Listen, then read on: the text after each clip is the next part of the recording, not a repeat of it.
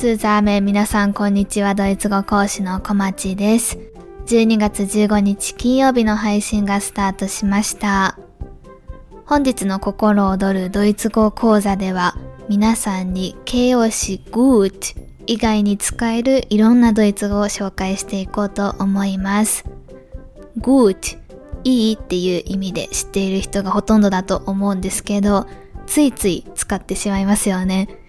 Gut を多用するのって全然大丈夫で、それが悪いこととか間違いとかではないんですけど、ただ学習者的には、せっかくいろんな単語とか勉強しているのに、口からとっさに出てくる言葉が gut しかないっていうのは、ちょっと避けたいというか、ちょっとモヤモヤするところだと思います。そんな皆さんに向けて今日は gut 以外に使えるドイツ語たくさん集めてきましたのでシェアしていこうと思います。大きく分けて2つ表現を変える方法があります。1つ目が別の形容詞に言い換えるっていうやり方で、これが多分一番わかりやすいと思います。good 以外の形容詞を使っていいねっていうポジティブな気持ちを表現することができます。こちら11個形容詞集めてきたので、一つ一つ紹介していきます。そして二つ目の表現方法としては、good はそのままにしておいて、副詞をその前につけて強調するやり方です。日本語でも、本当にいいよねとか、すごくいいよねとか、こういう風にいいの前に何をつけるかでニュアンスをちょっと変えたりとかすることができますよね。そんな感じで、good の前にドイツ語でも副詞を置いてあげると、いろんなニュアンスを出すことができます。こちら副詞に関しては全部で7つ集めてきました。というわけで合計18の他の表現方法を今日はシェアしていけたらと思うので、何か1つ、2つ、3つぐらいはこれなら自分でも使えそうだなっていうのが見つかると思います。ぜひいろんな表現方法を勉強して、それをアウトプットしていきましょう。それでは始めます。Das heutige Thema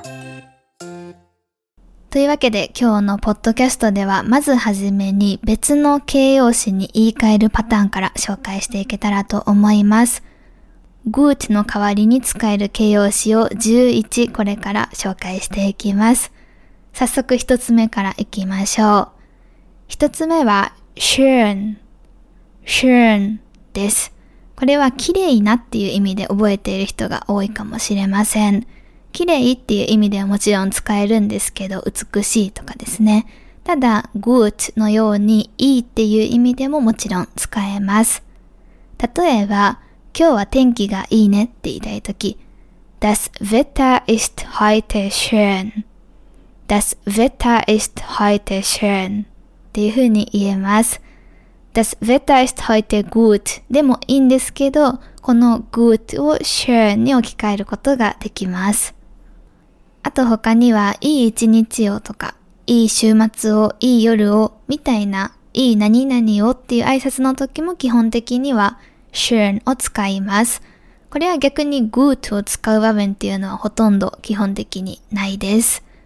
例えば、いい一日をだったら、schönen Tag noch, schönen Tag noch っていう風に言えます。ここまで大丈夫でしょうか？schön っていう単語は意外と皆さんにも馴染みがあるんじゃないかなと思います。ぜひ使ってみてください。二つ目、angenehm, angenehm です。これは心地がいい、気持ちがいいっていう意味で使えます。例えば、さっきのフレーズ、Das Wetter ist heute schön って誰かに言われたとしましょう。今日天気いいね。それに対して、確かにね、今日本当に気持ちいいねって返したいとしましょう。これをドイツ語にすると、Stimmt, es ist heute wirklich angenehm. Stimmt, es ist heute wirklich angenehm. っていう風に言うことが例えばできます。stimmt これが確かに。Es ist heute wirklich angenehm. wirklich 本当に angenehm 心地がいいね、気持ちがいいねっていう意味で使えます。このアンゲネームという単語は日本語の意味と同様、心地がいいとか気持ちがいいって言いたい時に使ってください。グーチっていうのをたくさん多用してしまう人にあるのが、いいの内容を具体的に言うことができていないパターンです。ふわっとすごくポジティブな気持ちでそれをグーチで表してしまっている状態なので、このグーチが何がいいのかっていうのをもう少し細分化できるとこういう別の単語に置き換えるのもスムーズになると思います。心地がいいっていうことを言いたいのであればぜひアンゲーネーム使うようにしてください。これも日常生活でめちゃめちゃよく出てきます。そして三つ目いきましょう。次に紹介したい形容詞がズーパー。ズーパーです。これはスーパーですね。日本語の超にあたります。めっちゃいいっていう意味です。超いいみたいな感じですかね。例えば、Die Party war super. Vielen Dank nochmals für die Einladung. Die Party war super. Vielen Dank nochmals für die Einladung. これは、パーティーめちゃくちゃ良かったよ。誘ってくれて本当ありがとねっていう意味です。パーティーとかに招待されて帰り際とかにこういうフレーズをさらっと言えるとすごくかっこいいですよね。Die Party war gut でも全然いいんですけど、super を使うともう最高だったよっていう気持ちを表現することができます。めちゃくちゃいいって言いたいときは sehr gut を使ってる人多いと思うんですけど、ぜひ super に変えてみてください。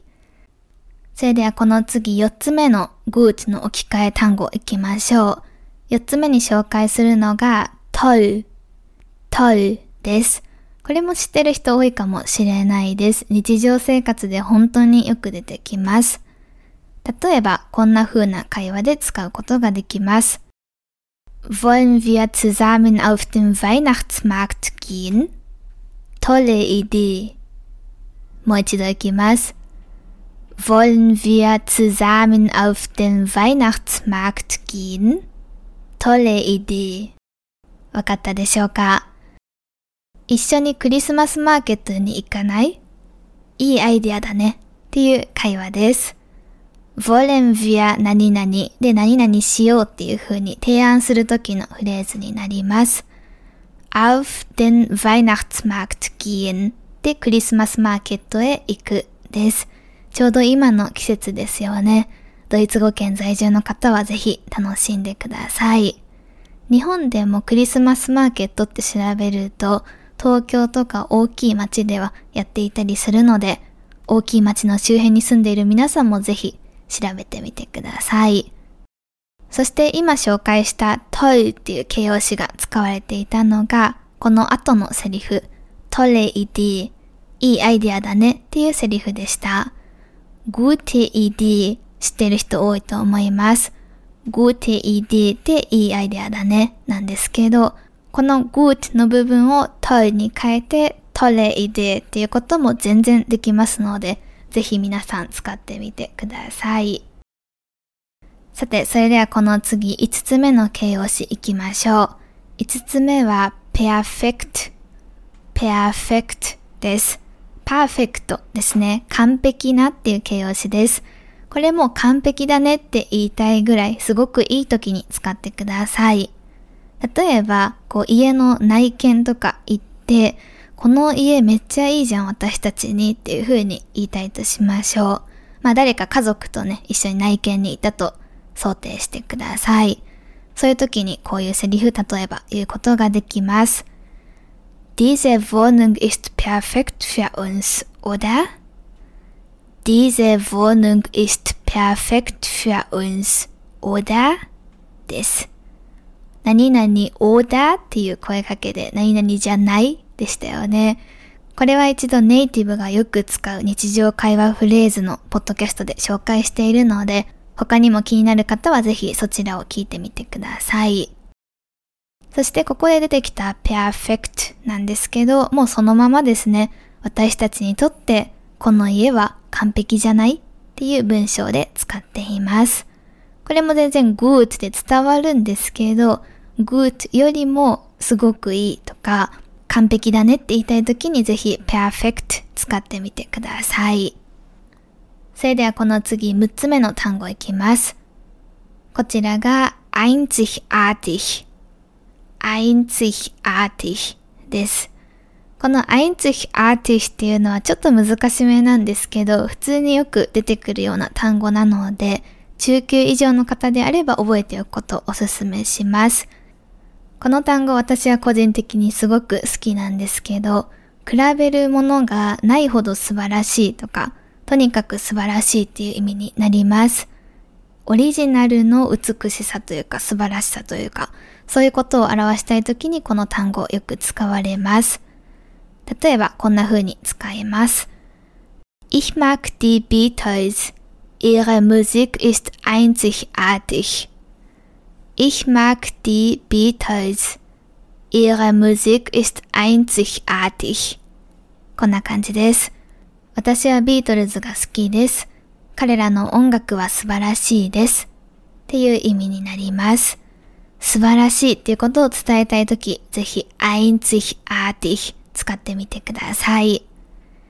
これに似ている単語が7つ目です。großartig großartig。groß は皆さんご存知ですよね。大きいっていう意味です。この großartig っていうのも素晴らしいっていう意味になります。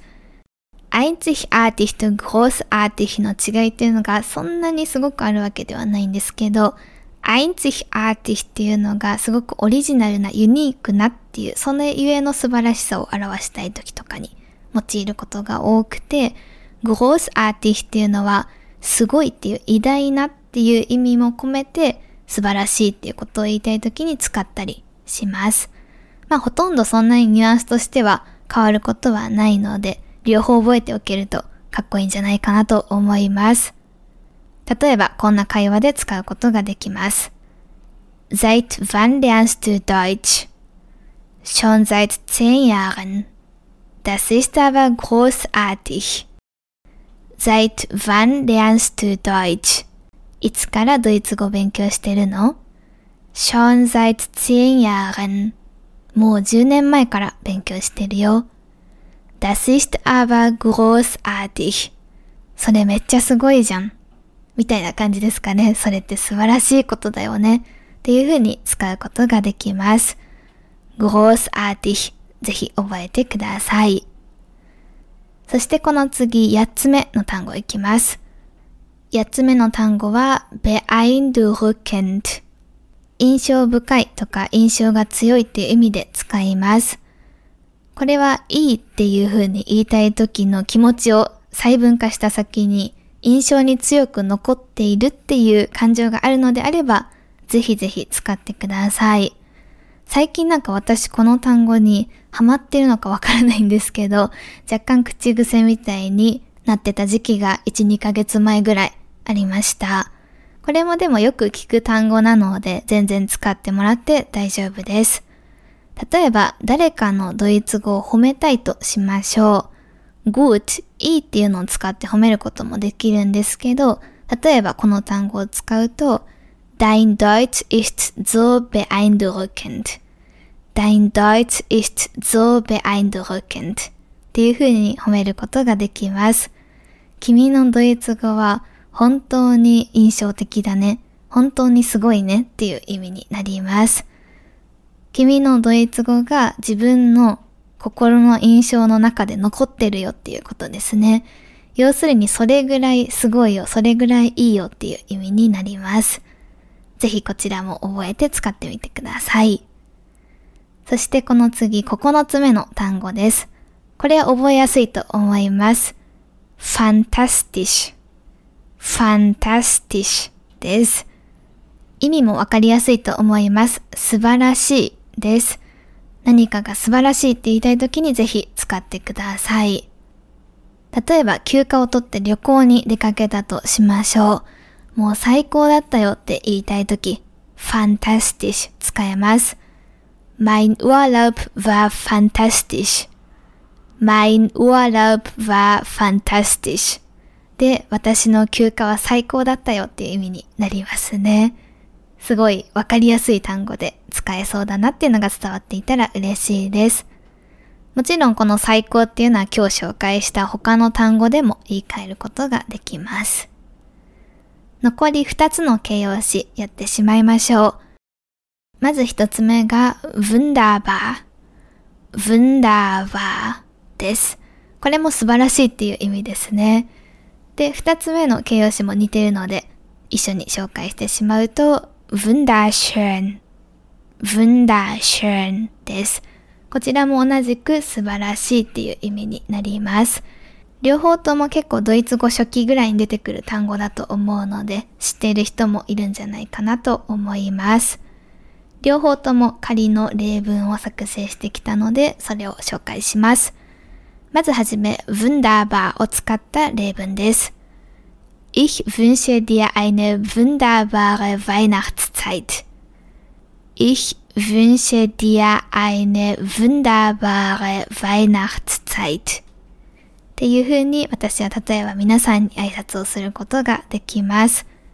私は君に素晴らしいクリスマスシーズンの時期を祈っているね、願っていますっていう意味になります。はじめの schön を使って Ich wünsche dir eine schöne Weihnachtszeit にしたりすることはもちろんできます。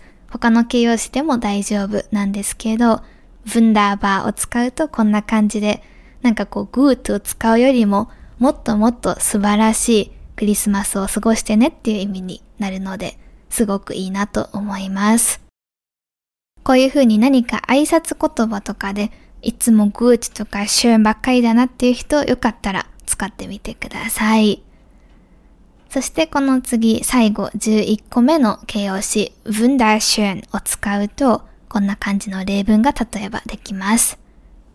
Schau mal, die Aussicht von hier aus ist wunderschön. Schau mal, die Aussicht von hier aus ist wunderschön です。Schau mal っていうので見て見てっていう意味ですね。Die Aussicht von hier aus でここから見える景色っていう単語です。ここから見える景色は wunderschön だよって言ってるんですね。素晴らしいよ、素晴らしく美しいよっていう意味です。めっちゃ美しい、めっちゃいい、sehr schön の代わりにぜひ wunderschön 皆さんも使ってみてください。はい。というわけで、ここまで good の代わりに使える他の形容詞を11個紹介してきました。この次に2つ目の表現方法として、good だったり形容詞はそのままにして、副詞をつけて強調するっていう方を見ていこうと思います。こちらは全部で7つの副詞を集めてきました。Du sprichst gut Deutsch. Du sprichst gut Deutsch. 君はドイツ語を上手に喋るねっていう文の gut をそれぞれの副詞で強調していこうと思います。まずはじめ一つ目の副詞がおそらくご存知の方がほとんどであろう sehr です。Du sprichst sehr gut Deutsch. Du sprichst sehr gut Deutsch. 君はすごくよくドイツ語を話すねっていう意味です。sehr っていうのがとてもっていう意味で皆さんおそらくご存知だと思います。これおそらく一番定番の副詞だと思います。二つ目紹介したいのが、これも知ってる人多いかもしれないです。so です。Du sprichst so gut Deutsch. Du sprichst so gut Deutsch. これも sehr とほとんど同じような意味です。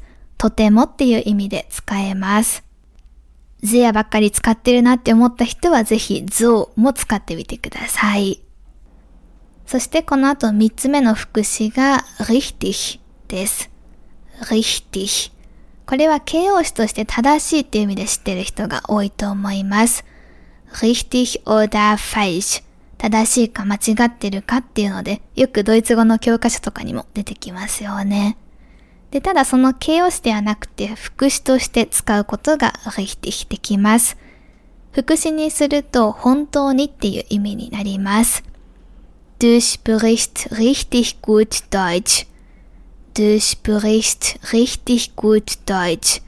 で、君は本当に上手にドイツ語を話すねっていう風に言えます。richtig もよく使うので、ぜひ皆さんも使ってみてください。そして同じ意味で本当にっていう風に言いたいとき、おそらくこれ知ってる人多いと思います。wirklich, wirklich 使うことができます。Du sprichst wirklich gut Deutsch. Du sprichst wirklich gut Deutsch.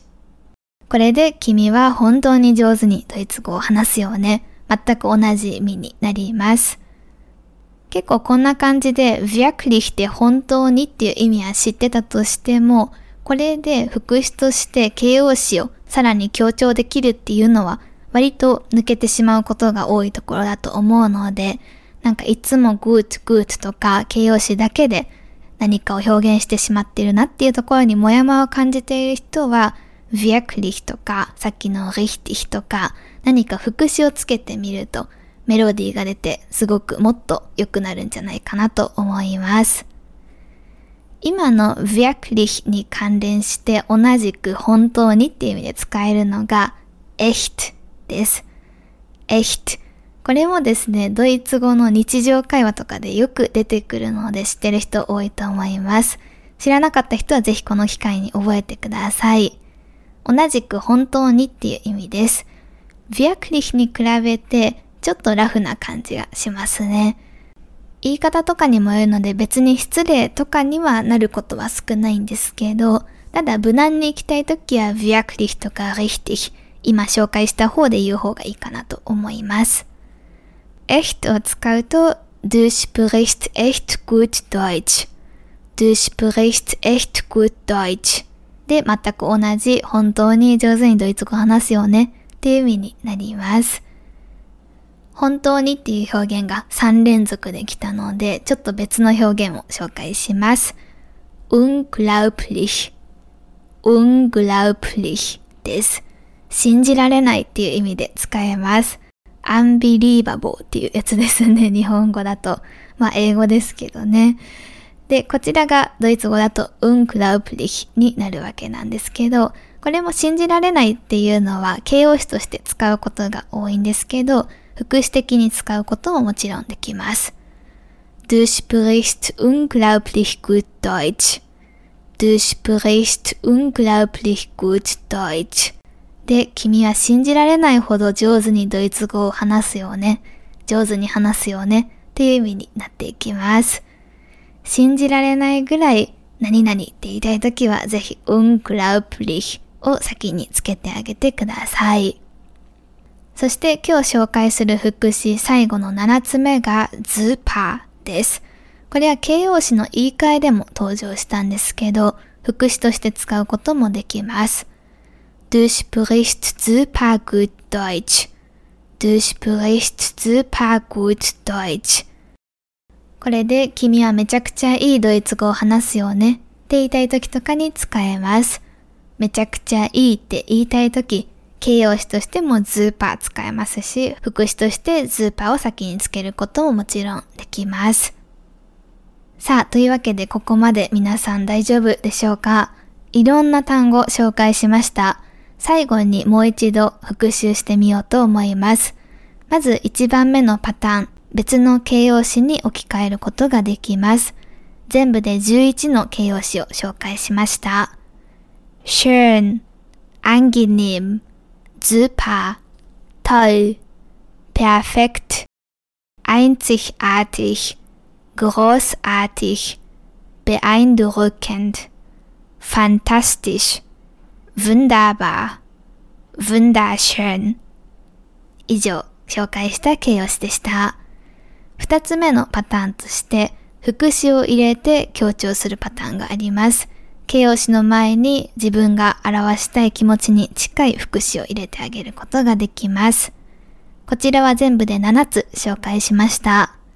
sehr, so, richtig, wirklich, echt, unglaublich, super 以上7つの副詞でした。今日紹介した単語はすべてめちゃくちゃよく日常生活で使われる単語ばかりです。知らない単語があった方、ぜひぜひこの機会に覚えるようにしてください。今日紹介した単語、例文すべて概要欄に載せています。そちらでぜひスペル等もチェックしながら覚えるようにしてください。単語の覚え方については過去に私が配信したポッドキャストでお話ししているので、興味がある方はぜひそちらも合わせて聞いてみてください。単語って大きく分けて2つあります。1つがパッシブ語彙、2つ目がアクティブ語彙です。パッシブ語彙っていうのは聞いたり見たりした時に意味が頭でわかる語彙です。二つ目のアクティブ語彙っていうのは自分が話したり書いたりするときに自然と頭から出てくる単語になります。語彙力がないんですっていう方多いんですけど、自分自身がどちらの語彙を求めているのか、もしくはどちらの語彙が足りてないと思うのかっていうのをはっきりさせると結構対策しやすいです。多くの方の場合、パッシブ語彙よりもアクティブ語彙をつけたいっていう方が最終的には多くなります。やっぱり話せるようになりたいって考えている人が多いので、話せるようになるために必要なのはアクティブ語彙です。アクティブ語彙をつけるには、パッシブ語彙としてあるポテンシャルのある単語たちをアクティブに自然に使えるようにする必要があります。それをしていくプロセスって時間ちょっとかかるんですけど、一番近道なのがやっぱり自分で実際に使っていくことです。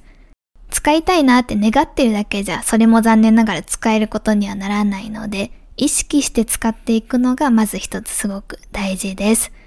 意識して使うっていうことを繰り返していると、そのうち無意識に自然に出てくるようになっていきます。